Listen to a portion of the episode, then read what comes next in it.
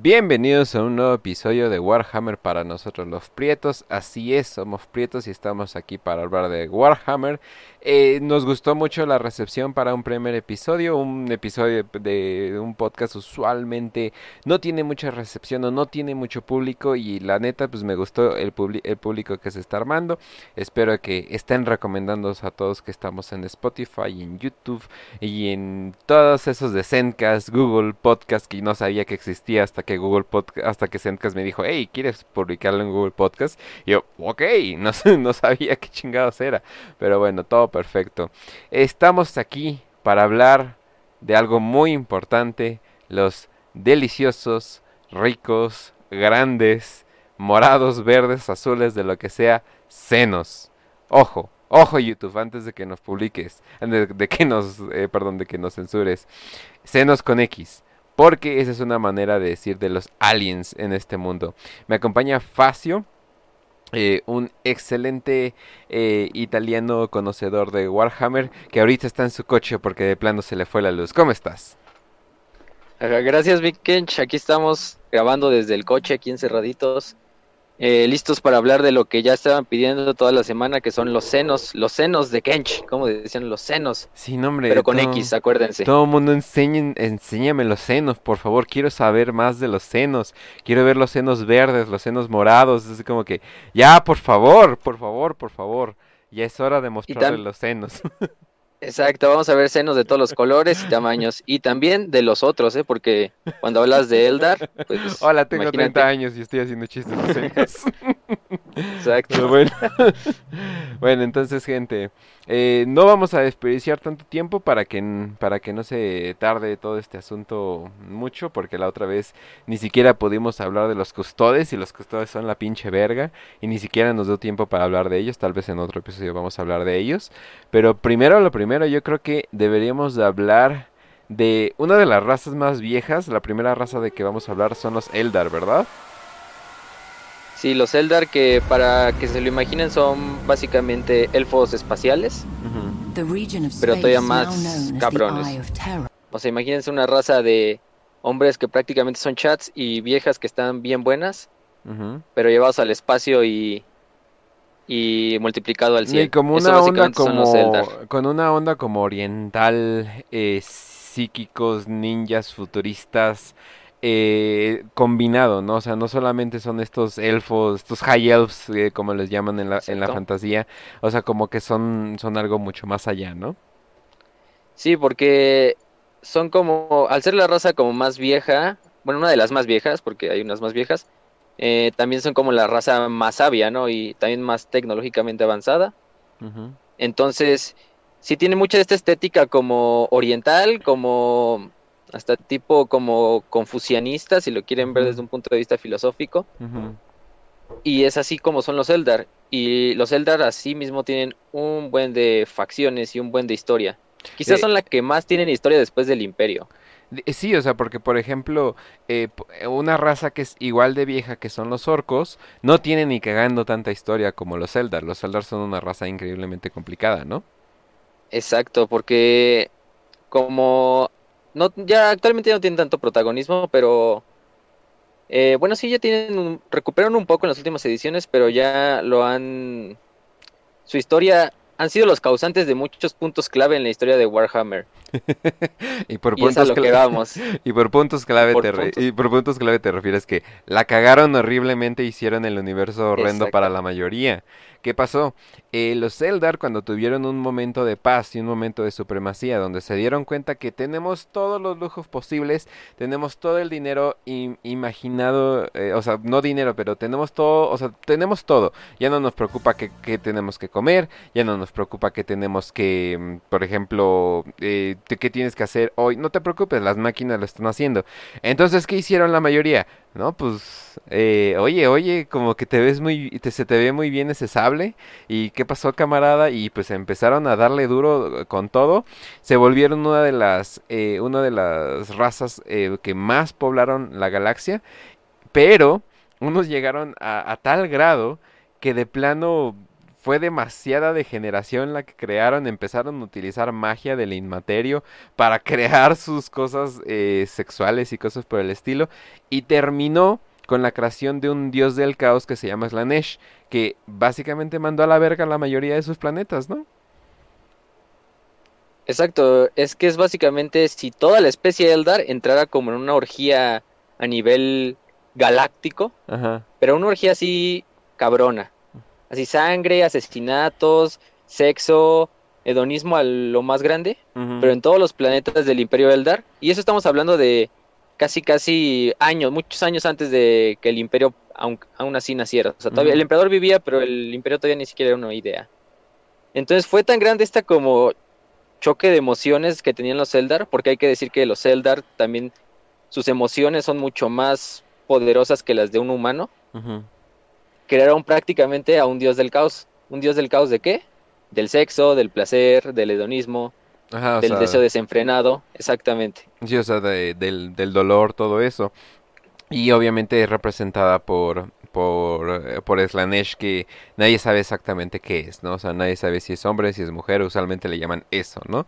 Yo creo que fue de, la, de las primeras cosas que nosotros vimos en la, en la, en esta, en este tipo de ficción o algo por el estilo que tenía un pronombre, ¿no? Antes de que los pronombres fueran algo, es decir, no, pues le tenemos que llamar, le tenemos que llamar esto, ¿no? Total, eh, eso dio pie a una, una nueva raza que en vez de, bueno, primero hay que explicar, e, este nacimiento de Slanesh, eh, el, dios del placer y el dolor, hizo una explosión terrible que destruyó la mayoría de los planetas Eldar. Eh, que por cierto, ¿qué pedo con el, a Eldari? Estoy viendo que ahora sí ya se llaman así. Creo que es como en su idioma, pero pues ya el imperio le dice nada más Eldar. O sea, es como nada más. Eldar, güey. O sí, ya. O sea, quítale una A y ya la verga. Pero eso es como para referirse a toda la raza en. Se dice a Eldari, cállese. Sí, es pura mamada. Bueno, total. Los Eldar, había pocos Eldar que se, que se fueron en naves espaciales enormes que se llaman Craft Worlds. Son literalmente mundos eh, en nave que son gigantes, o sea, son, son naves absolutamente bestiales. Estas naves, bueno, ellos agarraron y se fueron. Porque dijeron, esto, este desenfrenado, estas orgías, es, todo esto, no va a salir bien. Y como supieron que no iba a salir como... Y... Ajá, dale, dale. No, no, no, sí, síguele, síguele. No, chingan, ya se me fue el tren, síguele, síguele. Ah, bueno, bueno, bueno. No, espérame, entonces... Sí, o sea, básicamente estos güeyes, los que no creían en toda esa desmadre, se fueron en estas naves que dices, ¿no? Los Craft Worlds, que son como naves del tamaño de pequeñas lunas o de continentes, para que se den una idea. Ajá. Y básicamente cuando sucedió todo esto del nacimiento de Slanesh, fue tan cabrón el, el, como el golpe psíquico, que todos los, eh, todos los mundos Eldar prácticamente fueron destruidos y casi todos los Eldar su alma fue absorbida por el dios Slanesh y también la mayoría de sus dioses. Solo quedaron creo que tres o dos, dos, tres. Ah, sí, también algo, algo, importante que explicar es de que con el pensamiento colectivo eh, se puede crear un dios en este universo se puede crear. Sobre todo un pensamiento de, de, una raza de psíquicos tan poderosos como son los Eldar. Los Eldar pueden crear dioses simplemente con pensarlo, ¿no? Se supone que todas las razas pueden hacerlo y de hecho eso vamos a hablar después. Pero los Eldar lo hacen con más facilidad y pueden interactuar con ellos con mucha más facilidad. Ellos viajan en un... Ellos viajan con, eh, con portales eh, que, ¿cómo se llamaban? Webways, ¿no? Sí, la webway o telaraña, si quieren decirle. No soy tan mal, pero... Que ni siquiera interactúa... Eh, Básicamente... Y una pregunta, ¿esta madre interactúa con el Warp, con el Inmaterio? Se supone que es como... O sea, está como hecha sobre el Inmaterio, pero son pequeños portales que los Eldars pueden usar para transportarse de largas distancias. O sea, es como si fuera un atajo dentro del Warp. Pero no, no, hay, no, está, no hay demonios ni los peligros que encontraría, por ejemplo, una nave del Imperio al viajar por este. Por eso los Eldar llegan mucho más rápido y, y también no tienen pedos con los demonios ni cosas así. Sí, o sea, y también por eso, a pesar de que sus números ya se disminuyeron cabronmente, sobre todo por el hecho de que a cada rato leo, bueno, veo que en historias perdieron una de sus naves y es como puta madre. o sea, nada más están valiendo pito a cada rato. A pesar de todo eso, su tecnología es tan grande que pues pueden, pueden ser una de las fuerzas más importantes en este mundo. Pero también los, los Eldar que quedaron vivos, y ahorita vamos a hablar de los otros Eldar que quedaron vivos, los Eldar que quedaron vivos, estos Eldar en realidad tienen un problema con cualquier mención de sexo o de generación o algo por el estilo. Se quedaron increíblemente tiesos de, de eso. Bueno, no, no quiero usar la palabra tieso con eso, ¿verdad? Pero eh, se quedaron, se quedaron muy, como que se quedaron muy conservadores, digamos, porque ellos saben que eso nada más va a traer a Slanesh. Ya están traumados, ¿no? O sea, ya, ya, ya quedaron, ya quedaron súper mal. Entonces, estos cabrones la única manera que se pueden para, para que su alma, porque por cierto los Eldar, su alma se va inmediatamente a Slanesh, o sea Slanesh dice, véngase para acá, su alma es mía, así que cualquier Eldar que se muera su alma es mía. Si se quieren salvar, necesitan una madre que, ¿cómo le llaman? ¿Orbes de almas o algo por el estilo? Creo eh, piedra de alma o algo así, un pedo así. Ah, una soulstone, que es increíblemente difícil de, de, crear. Usualmente necesitas materiales que solo se encuentran en los planetas originales de los Eldar, los cuales viajar es un pinche peligro enorme.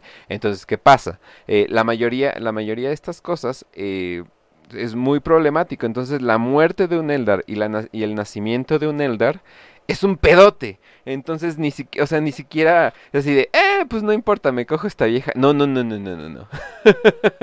debes de limitarte, debes de tener disciplina. Entonces, estos cabrones tienen literalmente un palo en el culo y nomás no se les puede cambiar su posición debido al trauma que les, de, que les ocasionó, ah, ocasionó Slanesh. A ver, ya vas.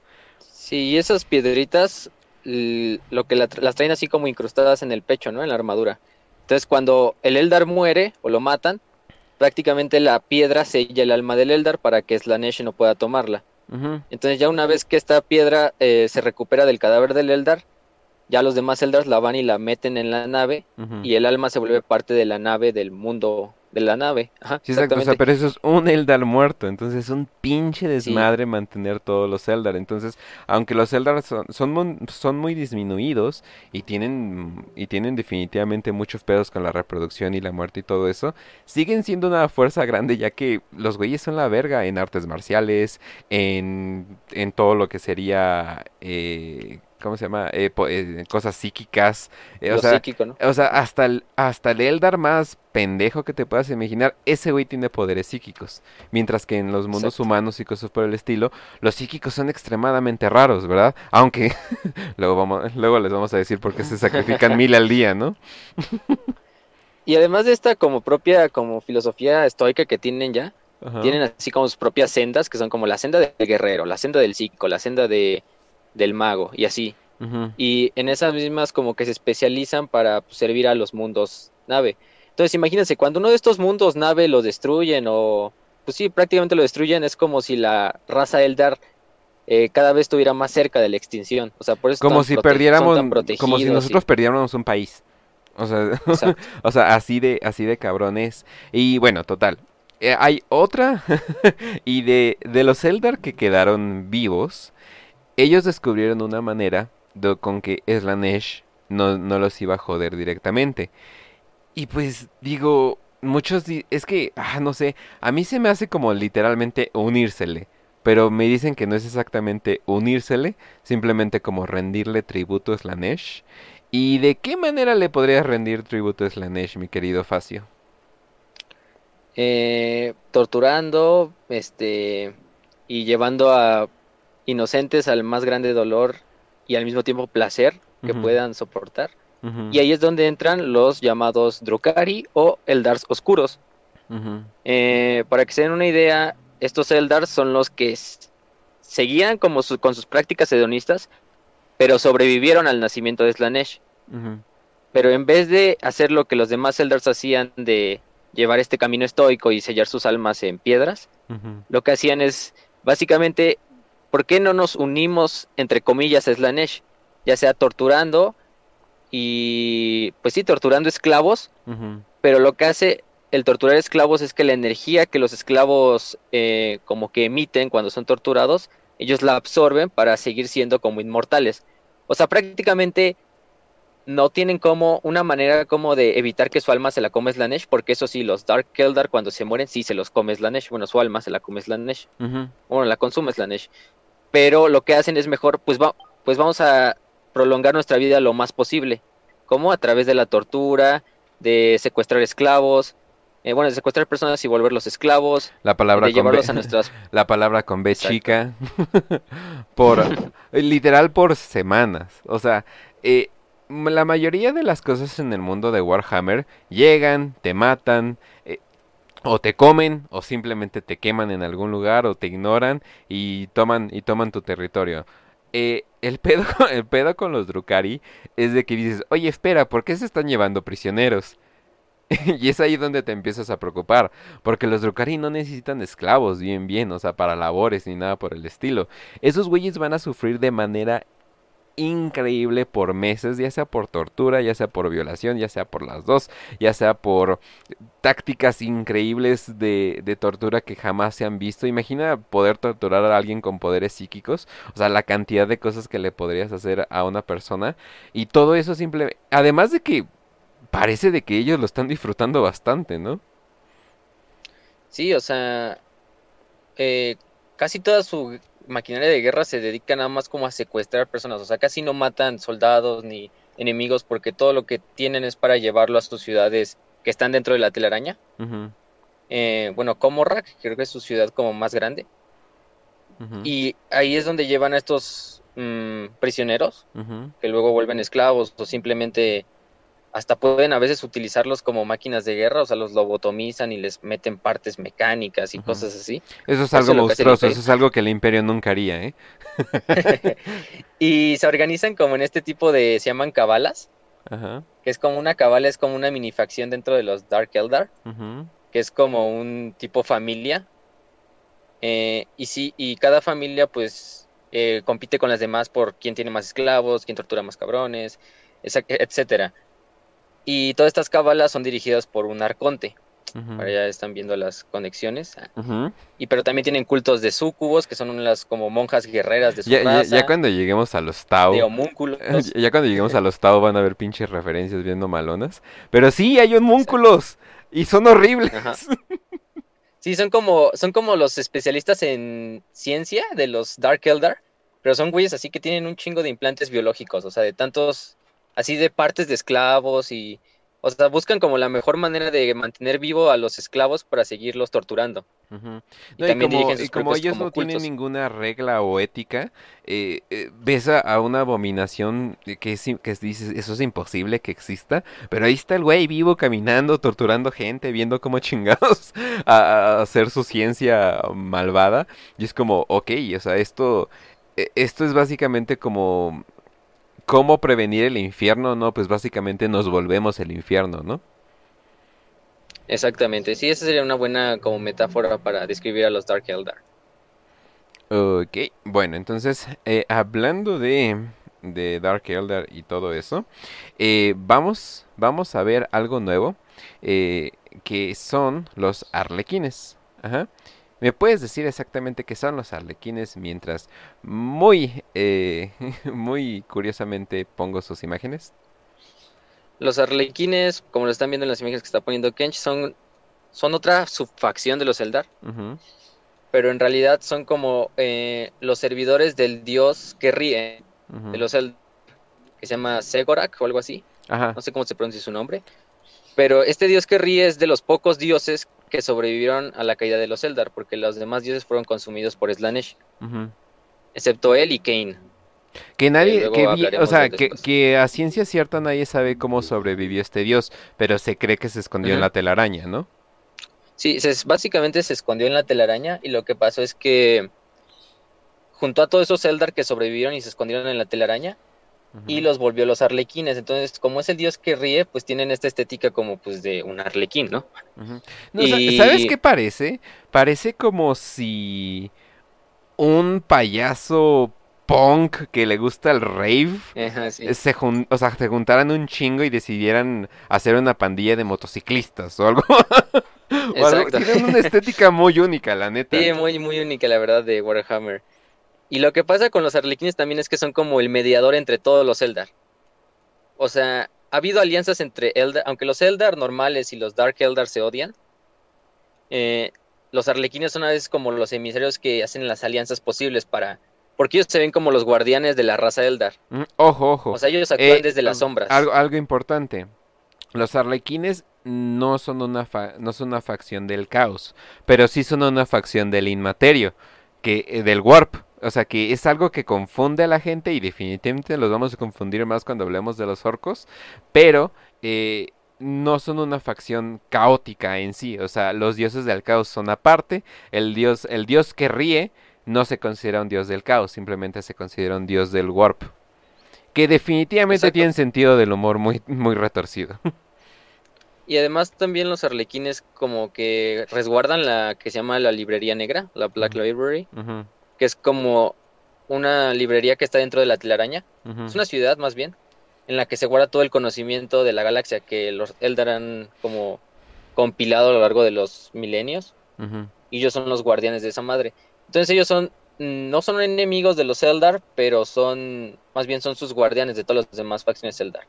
Que- Todo que lo que buscan es derrotar a Slanesh, que es el archienemigo.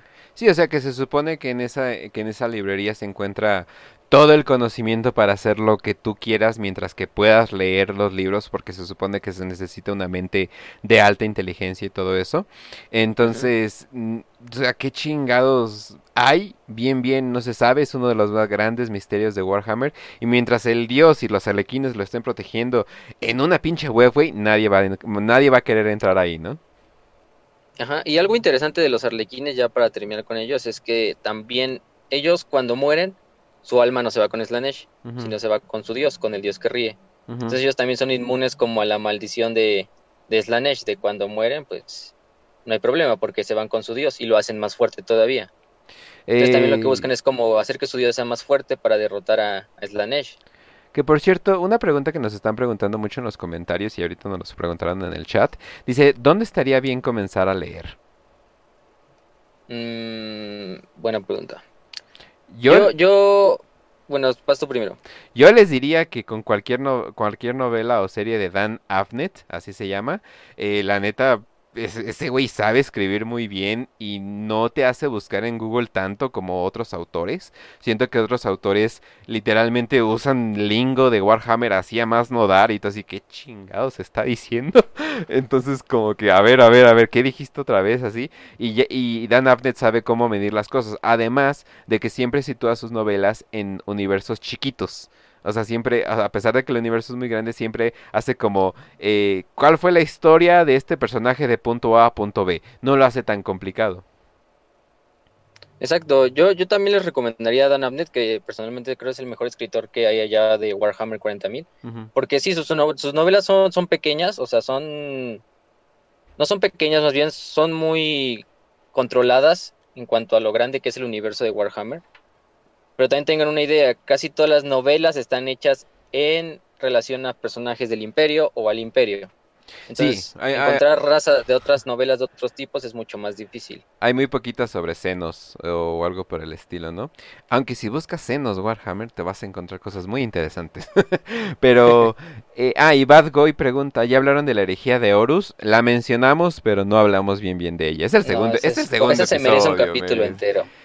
Sí, cabrón, ¿eh? Sí, ese se merece un capítulo entero, o sea, no podríamos hablarlo tan solo así como darle una, una como pasadita porque no lo entenderían.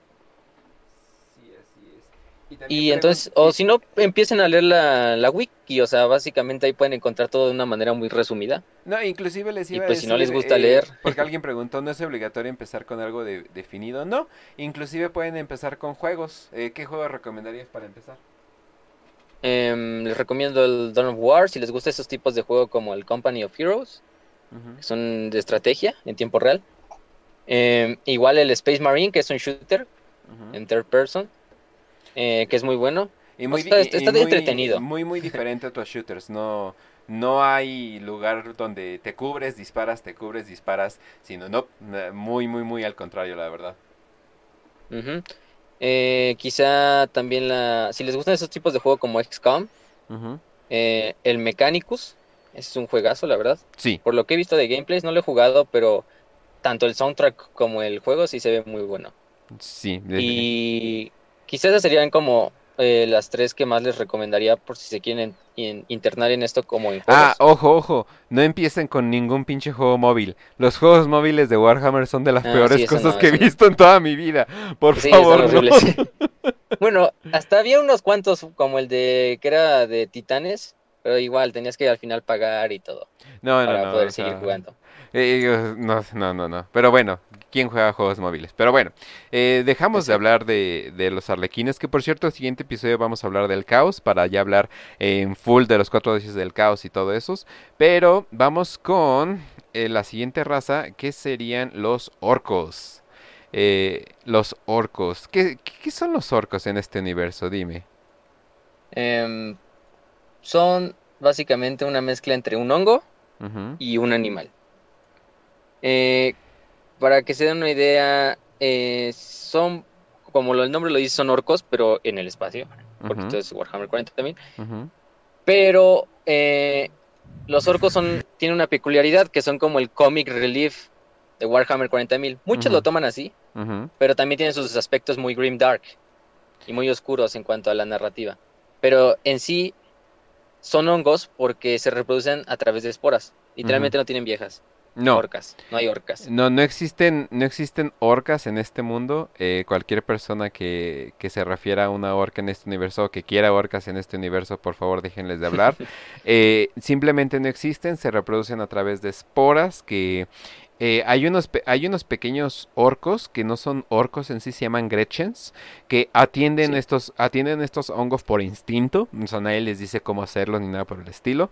Y mientras esos hongos tengan sombra y tengan un, tengan un lugar donde crecer, eventualmente va a crecer un orco o un Gretchen o un Mechboy, ¿no? Que es como el, mediano, ¿no? No sé, tiene una raza en específico, ¿no? Es que son como o sea, en sí cuando nos referimos a orcos no son como nada más los orcos grandotes que ven en las imágenes o el típico orco que te esperas.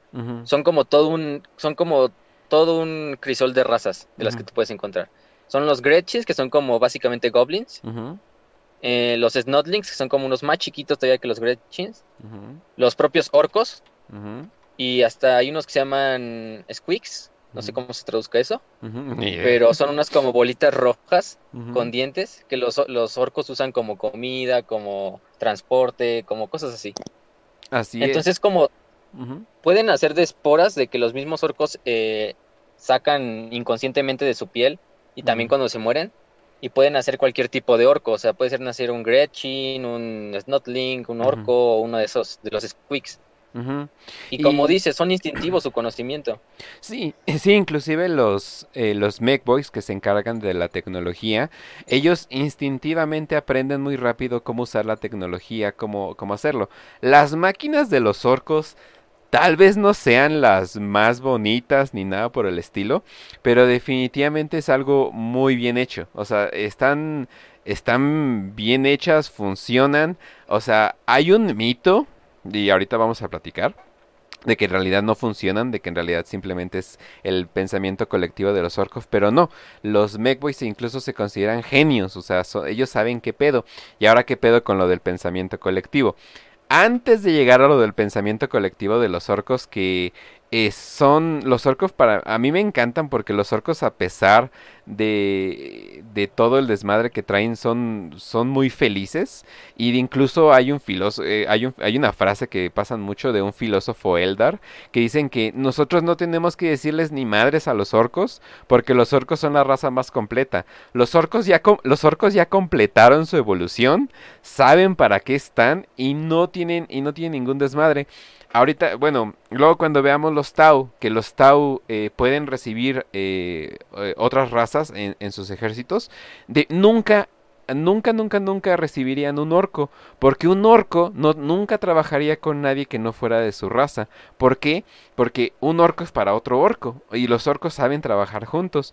Cuando los orcos trabajan juntos, no hay traición, no hay eh, desacuerdos, simplemente lo que el orco alfa diga es lo que es lo que se hace. Ajá. Si dos orcos alfa tienen algún algún desmadre que quieran arreglar, o se arreglan y aunque no lo crean hablando o también se pueden, se pueden arreglar, usualmente en una pelea a la muerte. Y ya cuando, y el ganador, automáticamente todo el ejército dice, ok, ese es el nuevo orco que hay que hacer caso, y todo lo hacen con una conexión mental. Ajá. A ver, ¿qué querías decir antes de que hablemos de Gorkan Mork? Que sí, los orcos son como, básicamente se dictan bajo la ley de Might is Right, o sea, de la supervivencia del más apto, entonces es como que el orco más grande que ven y el orco más poderoso que ven, automáticamente, instintivamente lo van a seguir. Y es lo cagado de los orcos, que, o sea, ellos ven la galaxia como un simple campo de batalla. Ellos no les importa ni las, crear civilización, ni crear filosofía, ni conocimiento, ni, ni preservar las cosas. Ellos nada más les importa eh, irse a romper la madre con otros orcos o con otras especies. Sí, inclusive. Y crecer y crecer y crecer. Es, exactamente, sí, porque eh, los orcos ya, los que son para las peleas, eh, como nunca de, o sea, no mueren, simplemente crecen y crecen y crecen y crecen y crecen y crecen y crecen, o sea, no, o sea, su manera de envejecer es crecer. Entonces, ¿cómo sabes que un orco es como el más chingón? Pues ve el orco bien pinche grandote que está ahí, ¿no? O sea, usualmente es como, como se rigen. Ahora, ¿Qué pedo con Gork Mork? Los orcos son una de las razas más viejas que existen. Fueron creados junto a los Eldar. Y fueron creados para un propósito que vamos a hablar en el, yo creo en el cuarto episodio. Pero fueron, fueron creados para la guerra. Y nada más para la guerra. Eh, fueron creados por una raza muy antigua que igual vamos a hablar en otro episodio. Su pensamiento colectivo los hace básicamente es como el pensamiento positivo, ¿no? O sea, si suficientes orcos se juntan y piensan que algo va a pasar, va a pasar, ¿no? No, o sea, no al grado de que, ah, este árbol es una bomba nuclear, se lo lanzo y explota. No, no, no. Pero sí, sí afectan el grado de que si pinto mi coche de rojo, va más rápido. ¿Y qué creen? Pasa, porque hay suficientes orcos para creerlo, ¿no? Creo que si pintan misiles de amarillo explotan más fuerte, ¿no? Si, si eras, creo que el azul era, si pintan las cosas azules es como que tienen más suerte, y si las pintan de morado es como que son más sigilosas, así por decirlo. Sí, exactamente. Entonces, todo ese pensamiento colectivo que hasta lo pueden ver incluso cuando están en batalla con, con rayos verdes en el campo de batalla, o sea, de que es el, su pensamiento colectivo es tan fuerte, eh, y empiezan a lograr estas, eh, empiezan a hacer estas campañas que se llaman WAS, ¿no? Que, que no puede hacerle justicia es que es como que lo gritan. y es que es un guag, es como, literalmente, es que ya ven, dijimos en el episodio anterior que tienen como un acento de... Eh, hablan un inglés como de... ¿Cómo dijiste? Ay, se me fue el nombre de... De hooligan. Sí, como, como hooligans. O sea, son Entonces sería como... Sería la palabra war, pero en su idioma, o sea, wag, así básicamente. Sí, exacto. Y es como una mezcla entre una migración y una guerra santa. O sea, es como cuando muchos orcos se juntan en un solo planeta, declaran un WAG, y todos los orcos de todos los planetas o de los sistemas cercanos se unen y todos avanzan para atacar un lugar específico, o simplemente para llevar la guerra donde quiera. exacto. A ver, les pongo un ejemplo de los WAGs.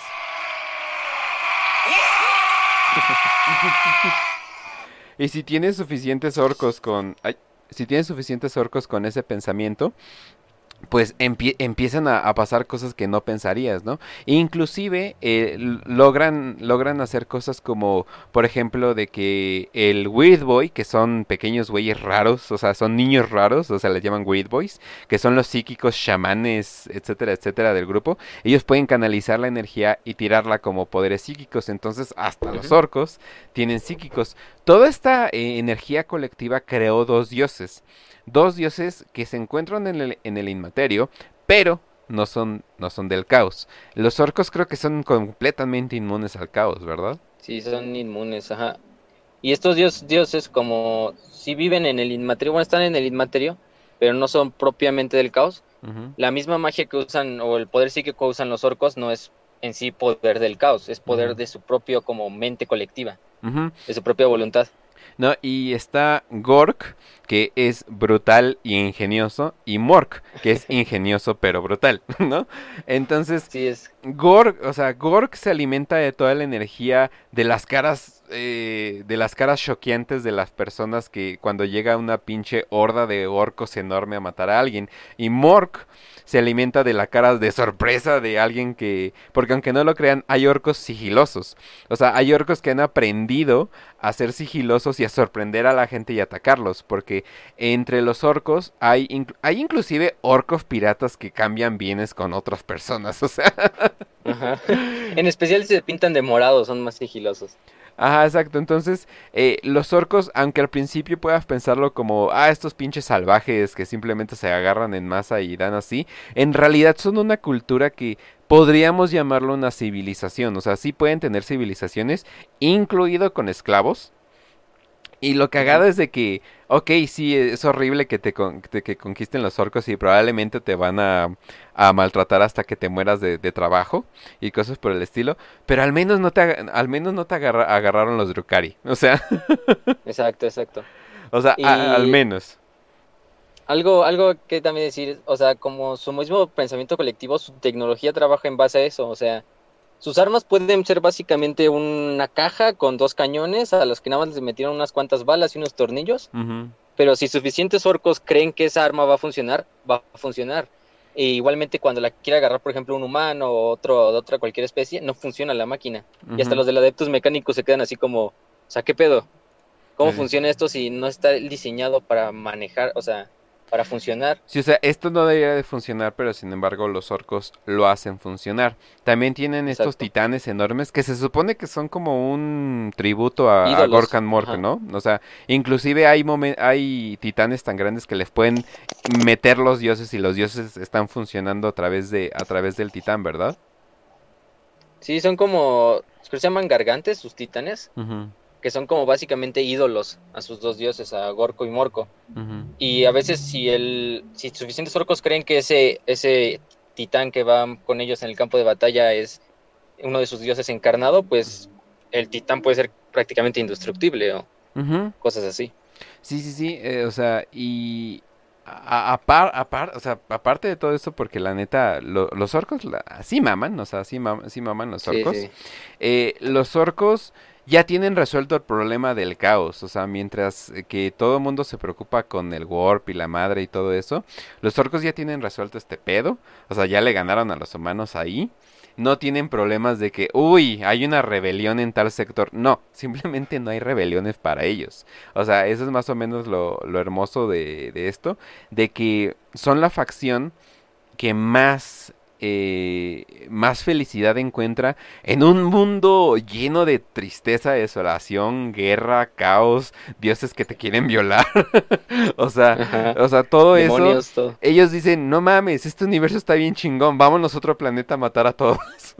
Eh, de hecho, había literalmente había un orco que se llamaba Tuska Demon Killer, o asesino de demonios, que lo único que le gustaba era como matar demonios, o sea, no le gustaba matar ni humanos ni Eldar. Y literalmente el güey se va con todos sus soldados y con todos los orcos de sus planetas y se va hacia el ojo del terror, que es prácticamente como el reino del caos materializado, a matar demonios. Y fue y le gustó tanto al, al dios del caos Korn que literalmente cada día lo revive para que siga peleando contra sus demonios. De este... Y el pinche orco sigue ahí peleando y así ni se pregunta, ¿por qué de repente revivo y me muero al otro día y me reviven? No, él nada más está así ah, feliz peleando, o sea. Hay también algo que mencionar, eh, Gork Mork, son de los eh, dioses más poderosos que hay, inclusive podrían pelear contra los dioses del, del caos y no, y, no, o sea, y, les podrían ganar fácilmente. Son dioses viejísimos, o sea, pero viejísimos, o sea, desde el nacimiento, desde el nacimiento de los orcos, más o, más o menos por ahí. Eh, dicen eh, que si no te conquistan los orcos y tu planeta les sirve de algo, te dejan en paz mientras les des tributo. Sí, puedes darles armas y cosas por el estilo y te dejan en paz, pero probablemente mientras, mientras estén eh, amasando un ejército van a usar esas armas para matarte a ti, entonces. Ajá. O básicamente nada más te utilizan como esclavo para trabajar y construir cosas suyas o para comerte, porque pues también comen gente y carne. Entonces básicamente o te comen o te ponen a trabajar hasta la muerte. Sí, eh, porque el, mm, el, organismo de un orco es como entre una planta y un animal, ¿no? O sea, como que no... es, entre un honguito. Es un hongo, sí, esa es la cosa. exactamente, son hongos. Eh, ajá, y también algo curioso y que quería mencionar, no, no hemos hablado mucho del, del, juego de mesa, pero mi, eh, les, déjales explico. Para, para dar un para tirar o sea, para saber si le vas a disparar a alguien, debes de lanzar un dado de 6. Entonces, si te sale un número del 1 al 6, depende si tiras. La mayoría del, de los ejércitos es del 4 al 6. Eso quiere decir la mitad, ¿no? O sea, tienes 50% de tirar, ¿no? Eh, los custodes, que son la verga, pues del 3 al 6, ¿no? Entonces, pues casi casi a huevo les vas a dar, ¿no? Pero los orcos solamente, solamente se considera un disparo bueno el 5 y el 6. Eso quiere decir que disparan de la verga completamente. Pero, como regla general, el 6 tiras de nuevo. O sea, si tú tiras un 6, tiras de nuevo. Y si te salen 5 o 6 seguidos, tiras de nuevo y tiras de nuevo y tiras de nuevo. Lo más cagado es que esa regla se llama la regla del daca daca. y si hagan ese ruido, daca daca daca daca. ¿Por qué? Porque así es como los orcos ven las cosas. Y si pueden jugar un juego donde puedan jugar los orcos, jueguenlo. Si está bien la voz, se van a cagar de la risa. Son una facción muy divertida. Por eso les recomiendo el de Space Marine, porque ese juego como es shooter y mucho les va a gustar. Y aparte todo el juego casi pelas con orcos, entonces lo estás escuchando todo el tiempo. O sea, tú eres un Space Marine, pero todos los enemigos casi son orcos, entonces ahí los vas a estar escuchando y vas a ver cómo se comportan y, o sea, está cagadísimo ese juego. Sí, hasta, bueno. hasta, hasta como que traen sus tam eh, como que la música de, de, ese juego como que lleno de tambores, como que te sientes como que en un pinche ritual tribalista africano o algo por el estilo. Es muy bueno. Y tienen esa estética tipo muy Mad Max, así, sus coches casi cayéndose, hechos de chatarra, sus naves igualmente hechas de chatarra o de piezas de otras naves de otras facciones y sí, tiene una estética muy, muy divertida. La neta, la neta, algo que podrías hacerte en tu casa. Pero bueno, entonces, eh, vamos a pasar a otra, a otra raza que serían los tiránidos. Eh, ¿me, ¿Nos puede decir que son los tiranids o tiránidos o como les llamen en, español? Sí, los tiránidos son básicamente parásitos. Si alguna vez han jugado StarCraft, eh, son muy parecidos a los Zerg. De hecho, los Zerg se, inspiraron en los tiránidos. Eh, y son una raza eh, de insecto, bueno, es como insectoide, pero que viene más allá de la galaxia. O sea, no son propiamente de la Vía Láctea. Pero lo que pasa con ellos es que ellos solo ven su único fin, son una mente colmena, y su único fin es consumir todos los seres vivos de las galaxias para seguir creciendo sus números. Ellos no tienen ni inteligencia individual ni nada, o sea, se rigen por el, solo el instinto de comerse todo lo que encuentren, lo biológico, obviamente y ah. son controlados por una mente enjambre. Exacto. Pero son tan merosos que incluso todas las facciones como que les temen. Porque, o sea, los pocos ataques que han llegado de tiranidos a la galaxia han sido como aislados pero son porque los tiranidos viajan como en estas flotas, que se llaman flotas enjambre, que imagínense sus naves son también criaturas, o sea, no son, no son naves tecnológicas, son naves bionaves, así les dicen. En las que adentro tienen muchos más tiranidos adentro y con las que viajan a lo largo de toda la galaxia. Y, todo, el tiempo que se tardan lo utilizan para...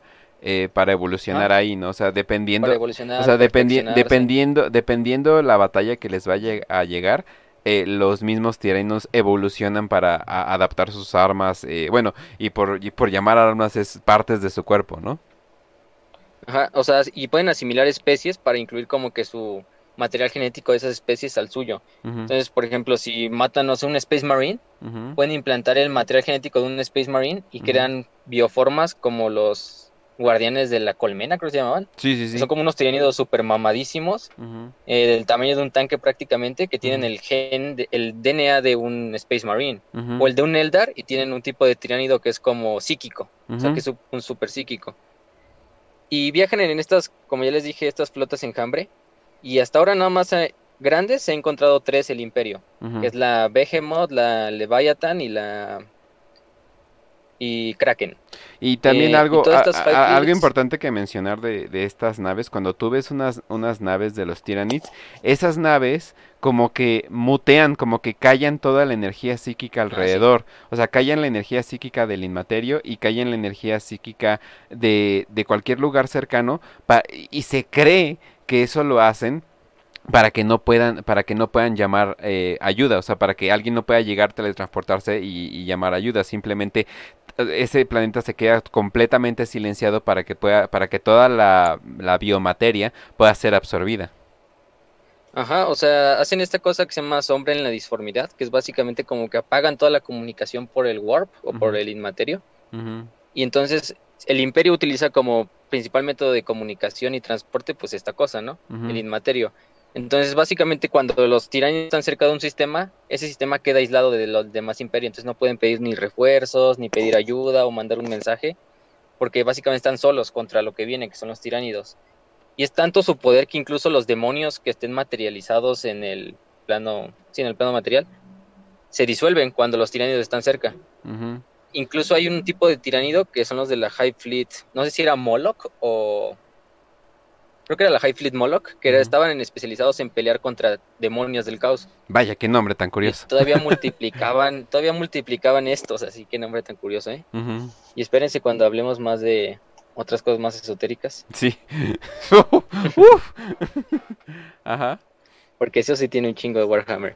Y lo que hacen entonces los tiranidos es llegan a este planeta, eh, matan a todos los seres vivos o los consumen dejan el planeta seco de toda vida, de plantas, de animales, de hongos, de bacterias, y ya se, y toda esa materia que juntaron la usan para crear nuevas formas de combate, nuevas formas de, pues sí, formas de combate para seguir colonizando mundos. Pero algo como terrorífico de ellos es que, o sea, el imperio tiene como que documentado esas tres flotas enjambre que destruyeron miles de mundos y según el imperio nada más son como unos como bracitos chiquitos de la flota enjambre eh, entera. Y de hecho hay una imagen muy buena de un juego, que es este Battlefleet, que es de naves espaciales. Ah, de hecho, al, principio de cada, eh, de cada introducción que damos, pongo el video de introducción de las facciones, porque la neta están bien chidos. Sí, están buenos esos videos, los de Battlefleet. Se ve como toda la galaxia está siendo como engullida por el brazo del todo el gran devorador, que es como la mente colmena de los tiranidos. Y es lo que te dicen, o sea, es lo como terrorífico de que así todo ves al imperio supermasivo y a todas las demás facciones supermasivas, pero a comparación de los tiranidos no son ni una pizca del poder de los tiranidos. esto, pero el eh, pedo de los tiranidos es que todavía no llegan. O sea, podría ser simplemente una, o sea, los ejércitos que han mandado podrían ser unos scouts, o sea, para ver qué pedo, a, ver qué hay por aquí, ¿no? O sea, hay una teoría más terrorífica que en realidad están corriendo de algo. y es así de verga, pues qué chingado los está persiguiendo a ellos. Pero obviamente todavía no se sabe y está absolutamente lleno de misterio esta raza. O sea, no se sabe para nada qué pedo, eh, de dónde vienen. Obviamente vienen de otra galaxia, pero no se sabe bien bien. Eh, y también algo, probablemente ahorita que están viendo el arte dicen, no mames, veo como que muchas lenguas, tentáculos y todo eso. Se ve como que cutulesco el pedo. Pues al parecer tomaron mucha inspiración de toda esta onda cutulesca y de H.P. Lovecraft, porque cuando está a punto de llegar una de estas naves enormes de tiránidos, eh, eh, la energía que, que, emana hace que las ciertas personas de, de, los mundos que van a atacar tengan pesadillas, tengan visiones, eh, tengan empezar a tener sueños colectivos. ¿Y qué pasa? Muchas de esas personas dicen, no mames, esto es Dios, ¿no? O sea, o esto es, esto es el Dios que debo de adorar, ¿no? Entonces se olvidan del emperador, se olvidan del, de lo que sea que estén adorando y empiezan a adorar a los tiránidos como sus dioses. Ajá, y eh, también es que los tiránidos tienen un tipo de como bioorganismo que se llama gene stealer, que si lo traducen es como el robagenes, que son como formas tiranidas que infectan humanos o cualquier otra raza y lo que hacen es que les meten como el código genético de los tiránidos, pero el humano no, no siente, güey, y tiene como una sensación de querer coger. O sea, huevo, huevo, me voy a reproducir, me voy a reproducir. Eh, para los que, nos escuchen de, para los que nos escuchen de España no estamos hablando de agarrar, ¿eh? El otro, de la palabra con F. y, y entonces los bebés de las generaciones futuras van haciendo más cercanos a una a un monstruo tiránido. O sea, ya no parecen humanos, prácticamente van pareciéndose tiránidos. Pero los propios papás humanos no se dan cuenta porque como que ese mismo gen que los tiránidos les meten les hace ser ciegos ante esto. Y los bebés van creciendo y van creando estos cultos que dijo Kench, de que van adorando a los tiránidos. Y entonces hacen como rebeliones internas dentro de los planetas. Para que cuando lleguen los tiránidos ya estén como el planeta ya esté... Mansito. Eh, mansito en una guerra en dos frentes. Entonces los, los, los humanos o quien sea no pueda resistir la flota enjambre entera que viene hacia el planeta. No, y, no solo, o sea, y no solo eso, o sea, es una, es una invasión total que va a terminar con todos. Y no es como los orcos que más o menos eh, llegan, matan a todos, sino aquí llegan, matan, te devoran. Y esos truquillos que hacen, esos truquillos de, de infectar a los bebés para de los Gene Stealer Cults y todo eso, la neta eso sí es como que, verga, ¿de dónde se les ocurrió eso?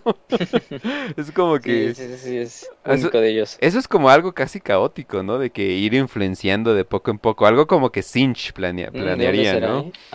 Sí. sí, ¿verdad? aparte tiene unas narizotas los Gene Stealers. Pero enormes, enormes, enormes. Pero bueno, entonces, eh, yo digo que dejemos los Necrons al final y ahorita hablemos de... de, de los de que definitivamente hay más hentai de todos. los Tau. Ajá. Eh, esta facción relativamente pequeña, pero eh, va tomando relevancia de poco en poco. ¿Qué pedo con los Tau, Facio? El Tau, bueno, más bien son el Imperio Tau, porque son como un mini imperio. Según todo esto, su historia es reciente, porque el Imperio. Acuérdense que Warhammer 40.000 está en el milenio 41, ambientado. Entonces, el Imperio los encontró aproximadamente en el milenio 35, en una misión como de reconocimiento. Y apenas eran cavernícolas, o sea, básicamente vivían en cavernas, apenas habían descubierto el fuego. Y pues los del Adeptos Mecánicos dijeron, ah, pues déjenlos vivir, no hay, no hay problema con ellos ahorita, ¿no? más, bien, más bien, sí, déjenlos vivir, queremos esa tecnología. Exacto. Y cuando el Imperio regresó cinco milenios, bueno, como tres milenios después, los Tau ya habían evolucionado a ser un imperio, un pequeño imperio. O sea, comparación del imperio de la humanidad es una, es una mota de polvo. Pero han llegado a tener una tecnología a veces mucho más avanzada que la de los propios humanos. Aunque pues obviamente no tienen el poder del imperio. cómo si el imperio quisiera los destruiría. ¿Cómo puedes describir a un Tau? Un, eh, como... Parecen como los aliens que nos pintaron, pero sin los ojotes grandes, ¿no? O sea, son como la idea de un alien, Ajá, pero y la mayoría son azules, ¿no? los grises, o sea, los aliens grises son los que en realidad están a cargo y se supone que esos son como que los que controlan mentalmente a todos, porque los Tau son como un tipo de igual eh, mentalidad conectiva sobre el en español le llamarían el bien común, en inglés le llaman the greater good, ¿no? Y es esta idea de the greater good, the greater good, y todo se hace por ello, ¿no? Eh, ¿Por qué estamos masacrando este pueblo lleno de gente inocente? Por el bien común, ¿no? O sea, ¿por qué estamos haciendo esto? Ellos se ven como los salvadores de todas las demás especies de la galaxia. Es como un destino manifiesto, pero de los Tau. Ajá. Y básicamente esto es como todo lo que rige su civilización, el Greater Good, que es el bien común. Y es como que ellos deben ser los líderes de todas las demás razas de la galaxia para llevarles el bien común. para muchos dirían, ay no, pues estos son los buenos de Warhammer. Pero como dijimos desde el principio, en Warhammer no hay buenos ni malos. Cada uno tiene su agenda. Entonces, aunque tú veas a los Tau ay, sí, los Tau no esclavizan ni a los demás pueblos, ni a nada. Porque hagan de cuenta, sus ejércitos, sí, la mayoría son Tau, pero también tienen otras razas alienígenas que han como confederado a su imperio. Y incluso humanos, también hay humanos que se han unido como eh, por su propia cuenta al imperio Tau, porque lo ven como una cosa mejor que el imperio de la humanidad. Y Están viendo las milkers gordas de esas Tau, que no me, no me hagan pendejo. De las que les gusta a Andreas, porque siempre está preguntando, pasen tetas Tau. Ajá. y lo que tienen es que ellos buscan este bien común. Y básicamente se dividen en cuatro castas. Bueno, en cinco. Los etéreos, que son como los líderes políticos y religiosos, que son los que dijo Kench, que son como grises que son como envueltos en el misterio y muy eh, cerrados, eh, los demás Tau ni siquiera los pueden como ver, así, sin faltarles el respeto. Luego está la casta del agua, que son los que se encargan de el comercio, de los embajadores, todo este tipo de cosas. Son los mercantes, pues. sí, los mercantes. La casta del aire, que son los que manejan las naves del Imperio Tau las naves espaciales. Ah, y ojo, eh, eh, las castas no solamente son por la profesión, sino que físicamente puedes ver que son unas castas de diferente, de diferente raza, o sea, bueno, de diferente subespecie, ¿no? O sea, son la misma raza, pero son diferentes subespecie. Sí, por ejemplo, los del aire son más altos porque como están todo el tiempo en gravedad cero, pues se hacen altos. luego está la casta del fuego, que son los guerreros, los soldados del, del Imperio Tau, eh, que son más fornidos, Este, y la casta de la tierra, si no mal recuerdo, si es de la Ajá. tierra, que son como todos los ingenieros, arquitectos, constructores, científicos, y son chaparritos, por ejemplo, son. Tau chaparritos. Y si se los imaginan, sí son como grises azules, pero altos, bueno, del tamaño de un humano, pero en la frente tienen como una abertura que muchos dicen que parece una vagina, Eh, es como una V. No, no dicen. Bueno, Exact- es una exactamente. Ya ve, ya ve, no nos vamos a meter en pedos de reproducción Tau, pero ya se pueden imaginar. No, y, a- y esta es la única raza de toda la galaxia que acepta otras razas. Eh, ya les dijimos, probablemente no podrían aceptar a, a ninguna facción del caos, porque el caos y Tau simplemente no van. De hecho, los Tau ni siquiera tienen psíquicos. Eh, Sí, y no podrían aceptar ningún orco, porque los orcos no pueden concebir eh, trabajar eh, o unirse al ejército de otras razas. O sea, es simplemente algo imposible que un orco no podría pensar, ¿no? Es como, no sé, eh, que un perro traicionara a su dueño, ¿no? O sea, se- estaría muy cabrón, ¿no? Entonces los Tau toman humanos, toman Eldar y todas esas razas chiquitas que no vamos a hablar, porque la neta sí, sí hay muchos, ¿no? Entonces, eh, los humanos que se unen a los Tau, y que por cierto esto es algo muy curioso, los Tau se supone que son ateos. Pero en muchas de sus naves y en muchas de su cultura se refieren al demiurgio. Ah, Que si sabes algo más o menos de esoterismo, se te hace muy curioso que los ateos estén nombrando al demiurgio, ¿no? Y lo tienen como, como en una posición alta, ¿no? Ellos, literalmente adoran al demiurgio, pero no en rituales ni nada por el estilo, ¿no?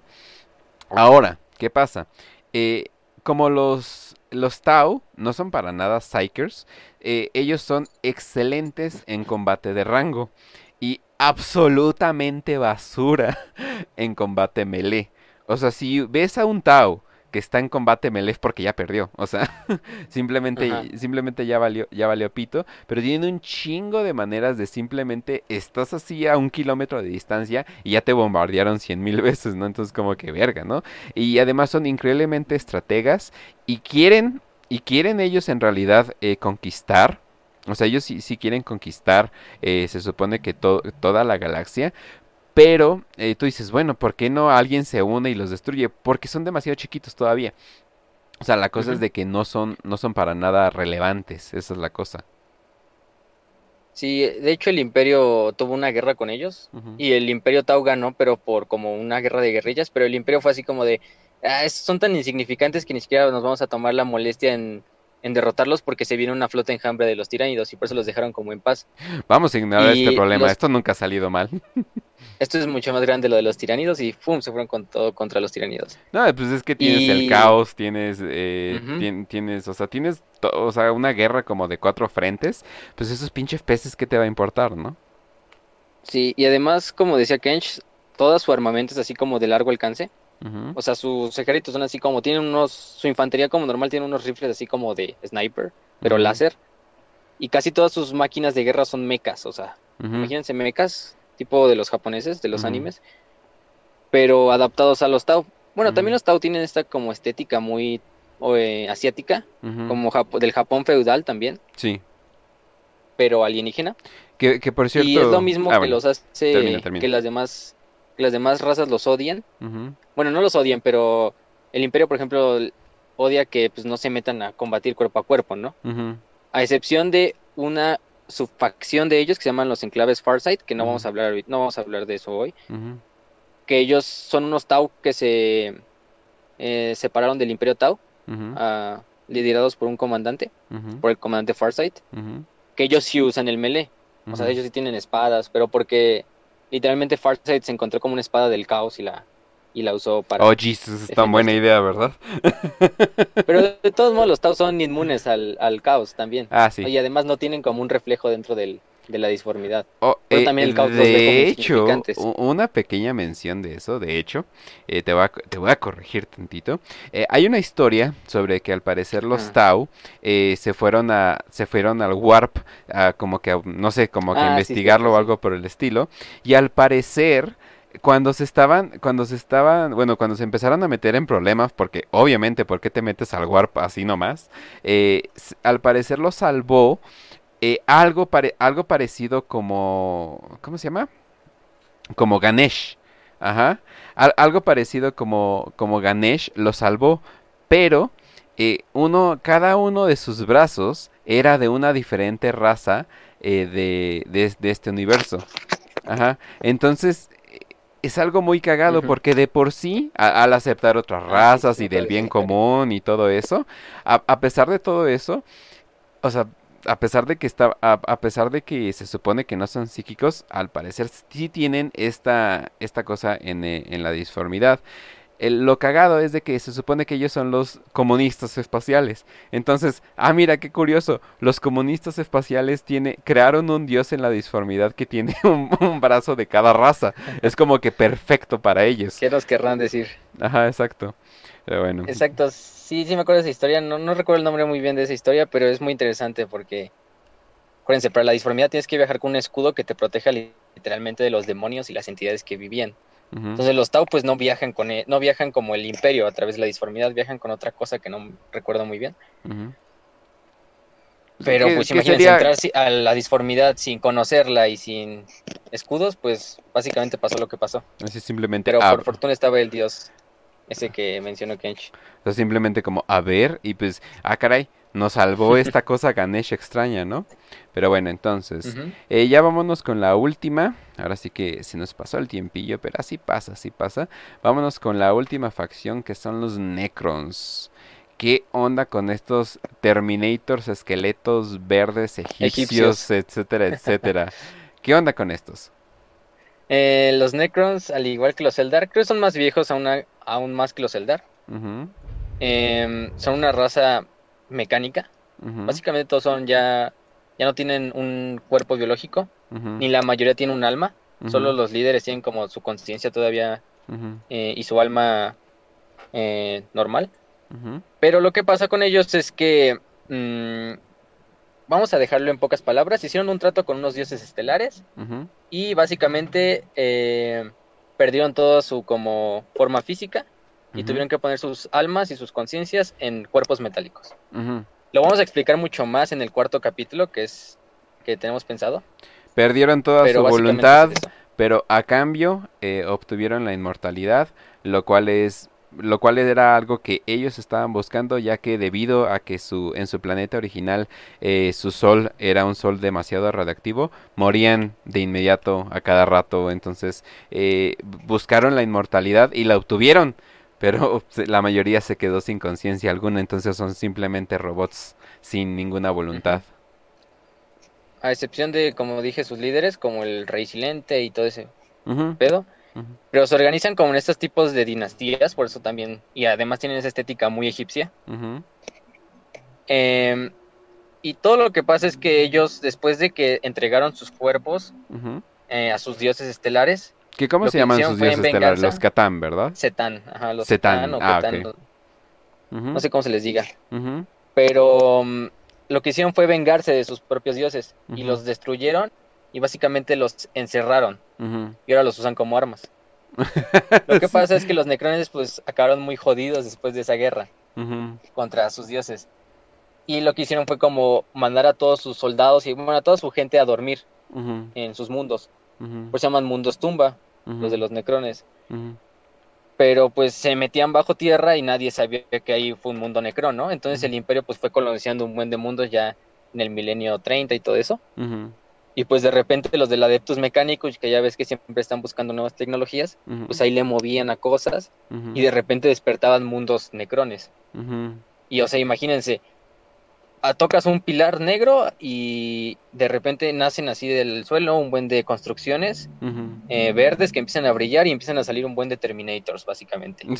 que son casi indestructibles, eh, que no tienen una moral, que nada más van a ir a matarte y a recuperar su antiguo mundo. No, y al parecer, eh, por mucho tiempo los necrones eran, ah, pues la gran historia de los necrones, pero ahí se quedó. O sea, como que no, no eran muy, relevantes, pero ya al parecer en la nueva edición de Warhammer, todo esto se está empezando a levantar cabrón, al parecer el dios de... Sí, porque... Ah, el rey del silencio ya regresó y todo, bueno, el rey silencioso, no sé cómo le... The Silent King, como le llaman, ¿no? Sí, porque ya en la última edición ya le están dando mucha importancia, ya en esta narrativa van a tener mucha importancia. Y de por sí ya tenían como... eh, cuando despertaron los Necrones por primera vez fue como uno de los eventos más grandes en la historia de Warhammer 40.000. ujú, Es quizá como junto a la herejía de Horus y por ejemplo la, de, ca- la caída de Cadia son como de los eventos más grandes. Y, o sea, son tan avanzados que tienen un arma que se llamaba el motor de mundos algo así, el. World Engine. Y podría como destruir mundos y usarlos para fabricar más tecnología necrona. Pero, o sea, son tan, quizás son las más avanzadas de todas las razas. Tal vez los Eldar son los únicos que como que le compiten, pero los Eldars pues prácticamente están extintos. Y lo que pasa también con los Necrones es que ellos sí tienen, de las, todas las facciones, además de los orcos, quizá tienen el poder para derrotar al caos. Porque toda su tecnología está como destinada a combatir entidades de la disformidad. Eh, incluso ellos pueden como cerrar los portales de los demonios y cosas así muy fácilmente. Y toda su tecnología está enfocada a eso. Aunque obviamente es mucho más destructiva que la del imperio y que la de cualquier otra raza. O sea, por ejemplo, su arma más como básica y común que usan sus soldados son como un rayo, pero literalmente el rayo como que desintegra y desmaterializa todo el, lo que toca. Sí, y de hecho eso es de sus tecnologías más avanzadas que tienen y se supone que los Eldar eh, descubrieron descubrieron un, un el que le llaman Great Bone, o sea, es un es un material de construcción que era completamente inmune a eso, ¿no? Y con eso fue de lo de lo de, la- de las armas principales que utilizaron para derrotarlos, ¿no? Sí, por eso también los Eldar son como de los más grandes rivales de los Necrones, porque tecnológicamente pues son casi del mismo nivel. Y también en cuanto a edad. Y eso mismo de que el Great Bone, que es como el material que usan los Eldar para construir todo, casi todo, es casi invulnerable a las armas de los Necrones. Pero sí, imagínense estos Necrones como eso, como Terminators espaciales con un buen de estética egipcia y prácticamente sin mente. Más Sí. que sus líderes, obviamente.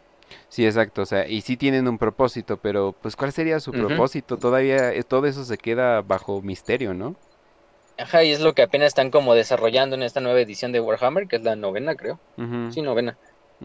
que es como el resurgir de todos los necrones, porque su rey ha regresado, que es el rey silencioso. Y todas las dinastías necronas se unen para servir al propósito que siempre como buscaron los necrones, ¿no?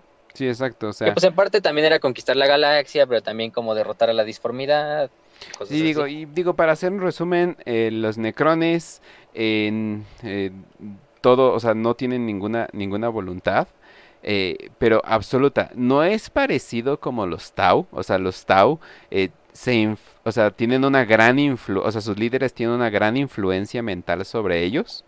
Y con los orcos, pues simplemente es todo una voluntad colectiva moviéndose en una pinche ola de energía verde. Eh, lo- eh, los humanos es por su adoración al dios emperador. eh, los, los Eldar, so- los Eldar probablemente serían los más independientes de pensamiento, ¿no? O sea, porque ellos sí pueden decir, ah, quiero hacer esto, ah, no, tal vez no quiero hacer esto, ¿no? O, ah, por este Exacto. dios, por este dios muerto, ah, por este dios muerto, ¿no? O sea, por algo, por algo así, ¿no? O sea, como que tienen, tienen más variedad. Los, ne- los Necrons no tienen absolutamente ninguna voluntad. O sea, para las tropas comunes, ellos sim- son simples robots eh, que una vez fueron, se supone que una vez fueron los Necrontyr, ¿no? Que se suponen que sí eran una raza de gente con voluntad y todo. Pero eh, inclusive antes de que, de que los hicieran metal y todo por el estilo, eh, su promedio de vida era como 20 años debido a la radiación, ¿no? Sí, o sea, dieron todo su, sacrificaron su voluntad por obtener la inmortalidad. Eh, y básicamente es lo que pasa con los necrones. Ya actualmente son una raza, quizás son la raza también como más poderosa porque pues apenas están como resurgiendo y están prácticamente eh, sin que les haya pasado nada como a las demás. Pero solo sus líderes son los únicos capaces de dirigirlos porque ellos sí mantuvieron sus esencias y sus, sus mentes. Exacto. Y ahora ya la mayoría de los necrones ya no tienen alma. O sea, tampoco son una forma como alimentar a la disformidad, porque no tienen alma. Y hablando de toda esta disformidad y alimentar la disformidad y las almas y todo eso, el siguiente episodio vamos a hablar completamente del caos. del caos.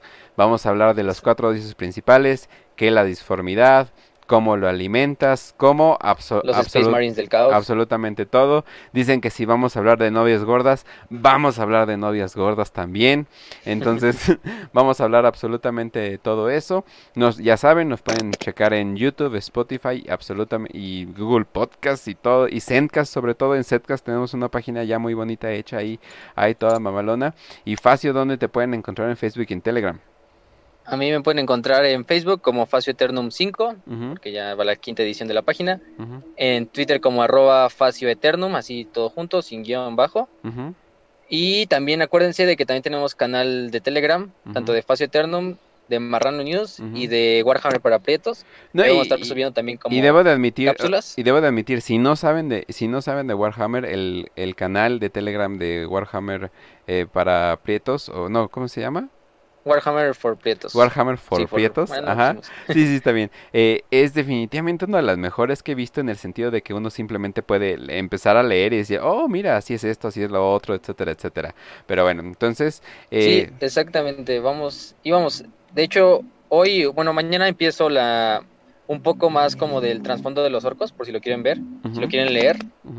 Y pues igual le pongo imágenes para que lo vean. Y además también tuvimos una serie de libros nueva ahí que conseguí, que se llama Los Fantasmas de Tanit. Y si quieren una buena serie para empezar, como preguntaban en el inicio, les recomiendo esa, porque habla muy bien de lo de todo lo que pasa en la Guardia Imperial. Y es como dijo alguien en el grupo de Telegram, que es básicamente un Tempestades de Acero de Junger, pero en Warhammer 40.000. Haz de por si quieren leerlo. Sí, exactamente. Haz de cuenta, haz de cuenta. Pero bueno, entonces eh, ya saben, ya saben dónde nos pueden, ya saben dónde nos pueden encontrar. Recomienden este podcast a todos sus amigos. Si, si tienen un amigo que dice, eh, es, me, me, interesa Warhammer, pero no sé qué pedo con él, recomiéndale este podcast definitivamente. Ahí ahora sí, ábrele el Spotify y dice, órale, vamos a, vamos a escuchar. Te mentí, no tengo Netflix, pero sí tengo Spotify. okay. tengo Warhammer para pretos. pero bueno, entonces, ¿cómo nos pedimos, Facio? Eh, bueno, gente, nos siguen viendo, recomienden y salud y victoria y que el emperador los acompañe. y gracias a Able Kick por sus limones. Hasta luego.